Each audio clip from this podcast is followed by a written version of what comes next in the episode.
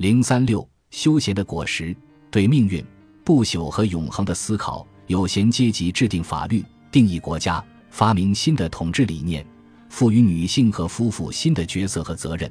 他们显然也有时间思考一些并非紧迫的内容，比如我们或可归类为哲学和宗教的东西。我们可以从三个相关的概念入手，这些概念可以追溯到公元前二千纪。所有这些概念都将个人置于对宇宙的思考中，关于命运、不朽和永恒的因果。首先来看命运，一般经验表明，至少某些事件是预先确定的，因为它们一定会在未来某个时候发生。尽管我们或许可以用有限的力量来加速或延迟其中的一些，但衰败、死亡、四季更替和其他生命周期的节奏确实是不可避免的。问题出现了，这是任何时代的思想家都不会忽视的问题：不可避免的变化是如何相互关联的？是否有某个原因注定了他们？那么，使行为不可逆转的力量从何而来？它的界限在何处？是它控制着一切，还是说人类有机会使之改变？亦或一切都出于偶然？我们能否征服命运，或至少短暂掌控它，或延缓它的脚步？从广义上讲，人天生反抗命运。我们要么想控制命运，要么全盘否定命运。否则，我们就缺乏动力走完建设性的人生旅程。而另一方面，经验又让人沮丧。最早的证据来自英雄和命运抗争的神话，例如，苏美尔的神马尔杜克从天上夺取了预先刻有历史的命运泥板。这个故事从两个方面值得关注：它不仅表明，在最早已知的相关神话中，命运是宇宙力量斗争的主题。而且命运的力量与众神的力量是不同的。古希腊神话中也可见同样的矛盾冲突。众神之王宙斯一直与命运进行抗争，有时宙斯获得掌控权，更多时候宙斯也不得不屈从之。在埃及早期的文字间充满信心，相信命运是可掌控的，但该信念很快就消失了。大约在公元前十七世纪，埃及人开始感到悲观。不再相信个体拥有改变生活的自由，人类说的是一回事，命运做的是另一回事。还有，命运和财富是神用笔刻在人身上的。埃及中王国时期的一句名言说：“莫要一心求富，命运和财富早已注定；莫要对世俗的收获感到欢心，每个人终将逝去。”命运这一观念本身无法改变世界，但是宿命论可以。其方式是让人不再行动。在解释文化的发展速度为何不同时，经常有人得出结论：某些文化相较于其他文化更容易产生宿命论。例如，东方宿命论阻碍了伊斯兰文明的发展，是19世纪末和20世纪初西方关于伊斯兰的一派著作中的一个主题。学者称之为东方主义学派。在这方面。年轻的温斯顿·丘吉尔完美的体现了他所阅读的内容和观察的证据对他理解这一问题的影响。他将自己在穆斯林中发现的及时行乐的习惯、混乱的农业制度、欠佳的商业方式以及对人身财产的不安全感归咎于可怕的宿命论带来的冷漠。在所有先知的信徒统治或居住的地方，皆为如此。而西方人对所谓东方文化中的被动消极部分感到反感，也似乎来自西方人对伊斯兰文化中前定这一概念的深深误解。这一哲学主张使安拉的意志不再受到科学或自然逻辑定律的约束，但这并不意味着人们不再拥有被神赋予的自由意志。在伊斯兰教中，Inshallah 已不再真正传达其字面意思，正如同基督教中。类似意思的拉丁文 Deo volenti 也已成为表达希望时惯用的俗语，不再被人严肃对待。宿命论从时间概念上看是合理的，从这个角度看，每一个事件都处于因果之中，一条永恒的带子将一切联系在一起。无论看上去多么转瞬即逝的东西，都是永恒的一部分。这种背景有助于解释在古代精英当中流行的另一种观念——关于不朽的观念。巨大的胡夫金字塔，至今仍然是最大的人造建筑，也是设计最严谨的建筑之一。它包含约二百万块石头，每块重达五十吨，底座呈几乎完美的正方形，每条边的长度最大误差不到三微米。金字塔在南北轴线上的角度误差不到零点一度，它在沙漠的薄雾中闪着微光，依然能让我们为其强大的精神力量感到震撼。它是平原中隆起的山，沙漠中高耸的庞然大物。它的做工如此精密，而当时最锋利的工具也不过是铜器。在那个时代，熠熠发亮的光滑石灰岩覆盖着金字塔表面，塔顶金光灿灿。很可能由黄金制成。为什么胡夫想要一座规模如此令人惊叹、形状如此独特的陵墓？如今的我们认为，艺术自由对于伟大的艺术品至关重要。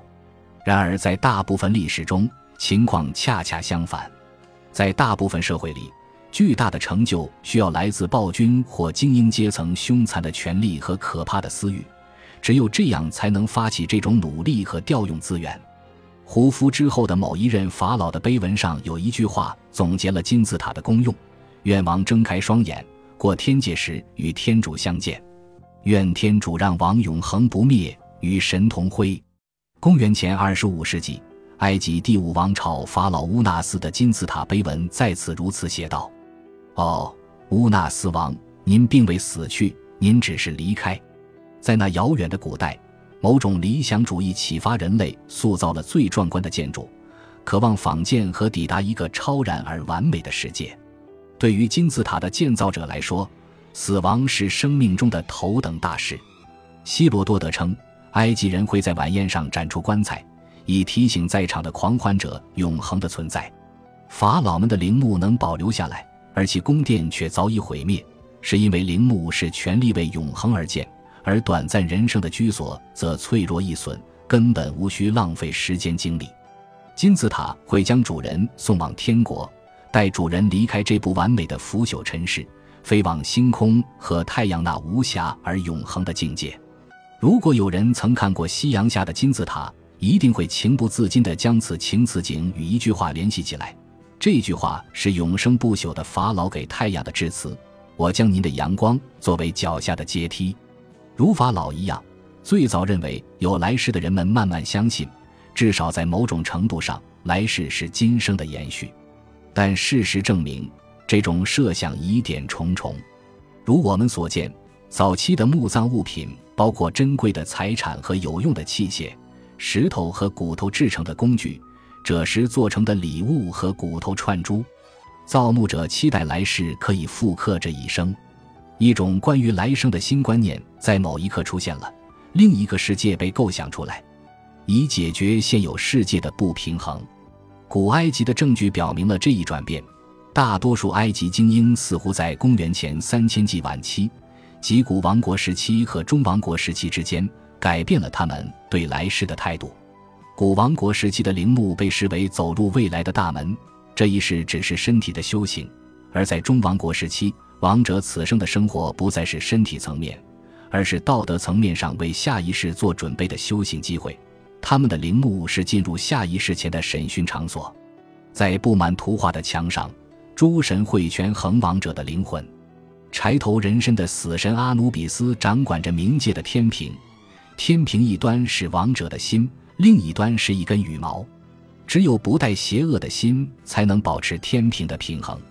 在诸神坐镇的审判台上，被检视的灵魂往往要发誓弃绝一长串罪行，其中包括毒神、性变态和对弱者滥用权力。随后是善行，服从人间的法律和神的旨意，实行种种仁慈之举，包括为神鬼献祭，与饥饿的人以食物，与受冻的人以衣服，以及与孤岛上的人一叶扁舟。新的生命在日后的冥界之王奥西里斯的陪伴下。等候着成功通过审判的灵魂，审判失败的灵魂面临的惩罚就是彻底消亡。类似的观念也出现在谚语里，尽管没有如此生动的表达。其中一句谚语说：“心地正直的人，比作恶者的牛更可接受。”永恒的奖惩这一观念非常吸引人。自此以后，它独立出现于大部分主流宗教中。它很可能是希腊人从埃及人那里得到的观念之一，尽管希腊人还是更愿意追随俄尔甫斯的教导，这位传奇的先知超凡的音乐才华可让牧师生悲，猛兽驯服。相同的观念也让古希伯来人解答了万能仁慈的上帝怎能容忍世界不公这一问题。一切终归都会是公平的。同一时期，道家想象出了一个有着严格划分的地府，灵魂根据善恶而受到奖惩。今天，游览长江的游客可以参观一个叫丰都鬼城的地方，那里有着令人毛骨悚然的雕像，展现出一幅幅亡者受折磨的场景，往往让游客们目瞪口呆。那些场景被锯子锯、乱棍加身、吊在钩子上。到栽进装满滚水的桶里等等，现在看来大快人心，而不是让人心有余悸。对于早期的佛教徒和印度教信徒来说，现世的错误可以在来世得到纠正。神圣审判之观念最神奇的结果是，其实没有什么结果。唯物主义者认为，这不过都是政治精英们构想出来控制社会的手段，利用另一个世界的报应带来的威胁来弥补国家微弱的实力。并散布某种信念来激发社会责任感和恐惧感，从而压制异议。如果这种观念确实是这样起源的，那么它似乎彻头彻尾的失败了。本集播放完毕，感谢您的收听，喜欢请订阅加关注，主页有更多精彩内容。